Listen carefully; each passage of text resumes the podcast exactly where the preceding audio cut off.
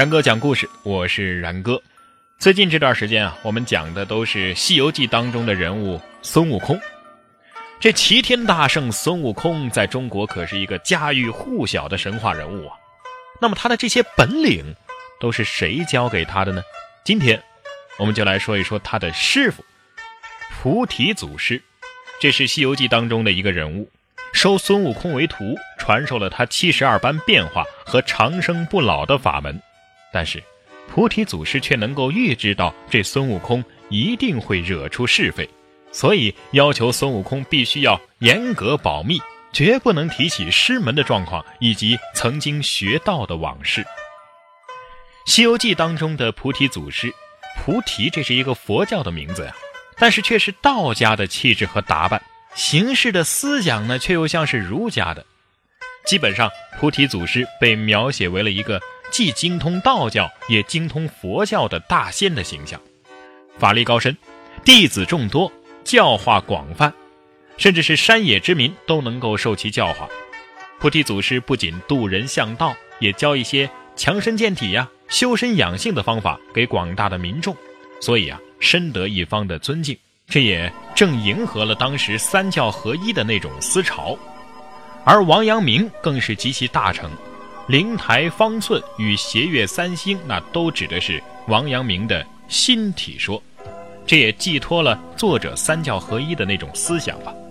《西游记》第八回当中，如来言曰：“我犀牛贺州者，不贪不杀，养气乾灵，虽无上真。”人人固寿，而恰好这菩提祖师可正是身在犀牛贺州灵台方寸山斜月三星洞当中传道啊！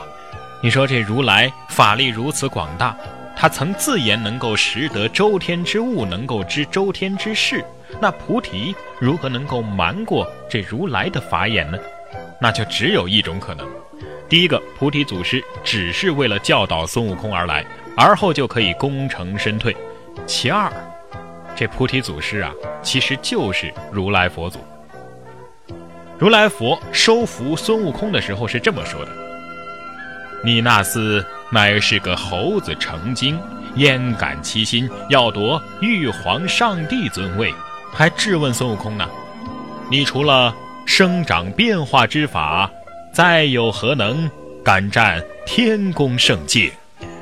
从正面看啊，这悟空学艺的时候，菩提是自述精通百家，让这个悟空随便挑一样学。他让孙悟空选学的低级课程就有道字门的三百六十旁门，包括数字门的请仙扶鸾、趋吉避凶，流字门的三教九流的看经念佛、朝真降圣，镜字门的参禅打坐、戒语持斋，还有动字门的。采阴补阳、攀弓踏弩等等，十分的博杂。这菩提开讲大道，也能够说一会儿道，讲一会儿禅，三家配合本如然。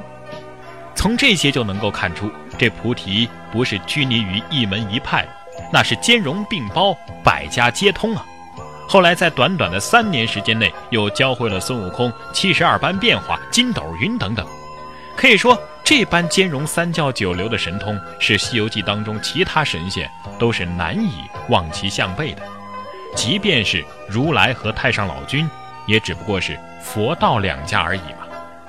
可以说，这菩提祖师虽然说名气不响，但是却是真正的高人，法力无边呐。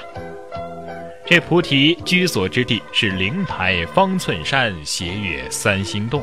那是孤悬于海外的犀牛贺州地界，他似乎与其他神仙并没有往来。哎，这一点可不同镇元大仙这些散仙啊，与他交往的却不乏樵夫野老。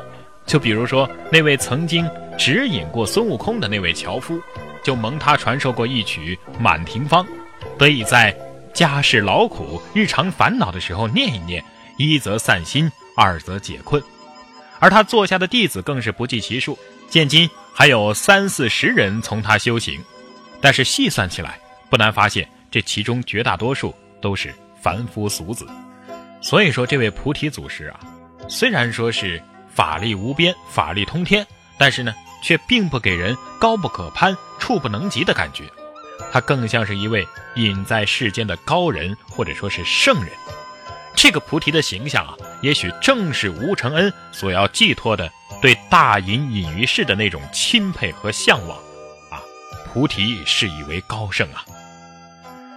虽然说在六小龄童版本的《西游记》当中，医治人参果的时候，电视剧安排了一段孙悟空求见菩提祖师而不获的情景，但是这一段啊，在原著书中其实是没有的。也就是说，孙悟空从斜月三星洞出走之后，菩提祖师就再也没有出现过了。而原著呢，对此更是只字不提，这是为什么呀？菩提祖师是世外高人，他法力无边，徒弟众多，品德高尚，口碑还很好，那完全就可以自成派系了。作者呢对此也是做了详细的铺垫。然而，即便是高如菩提，对当时的统治力量也是无能为力，只能够隐居受徒传道。这就是作者暗喻的一个时代的悲哀，一个时代的无奈。菩提祖师当然知道孙悟空代表什么。也知道孙悟空在追求什么，甚至知道孙悟空将来会闯下怎样的弥天大祸，但是他还是坚持传授孙悟空通天的本领。这说明菩提祖师对绝对的自由也是向往的，但是这也正是他的痛苦之处。虽然是向往的，但却无能为力，无可奈何。在一个巨大的时代背景之下，一个本领再高强的人。那只能是一个悲剧，只能表示服从。所以，这位菩提祖师只能是昙花一现。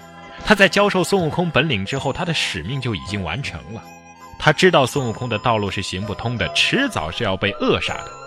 因此，在《西游记》第二回当中，他赶走孙悟空的时候，有这么一段场景：悟空领罪，呃，上告尊师，未离家有二十年矣。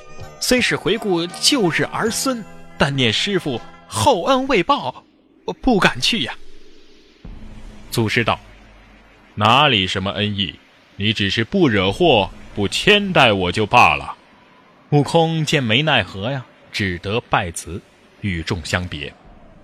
祖师道：“你这去，定生不良。凭你怎么惹祸行凶，却不许说是我的徒弟。”你说出半个字来，我就制止，把你这猢狲剥皮挫骨，将神魂贬在九幽之外，叫你万劫不得翻身。于是悟空道：“绝不敢提师傅一字，只说是我自家会的便罢。”菩提祖师之所以这么交代，一是说明了菩提祖师很了解孙悟空的脾性；第二个，说明菩提祖师不愿意孙悟空闯祸。但是呢，又无能为力。三是表达了菩提祖师对统治力量的无可奈何，这也就是菩提祖师之所以昙花一现的原因吧。个人永远无法跟一个时代抗衡，孙悟空是如此，菩提也是如此。但是孙悟空至少做出了尝试，那就是大闹天宫。那又是谁引导了孙悟空去大闹天宫呢？咱们下期节目接着说。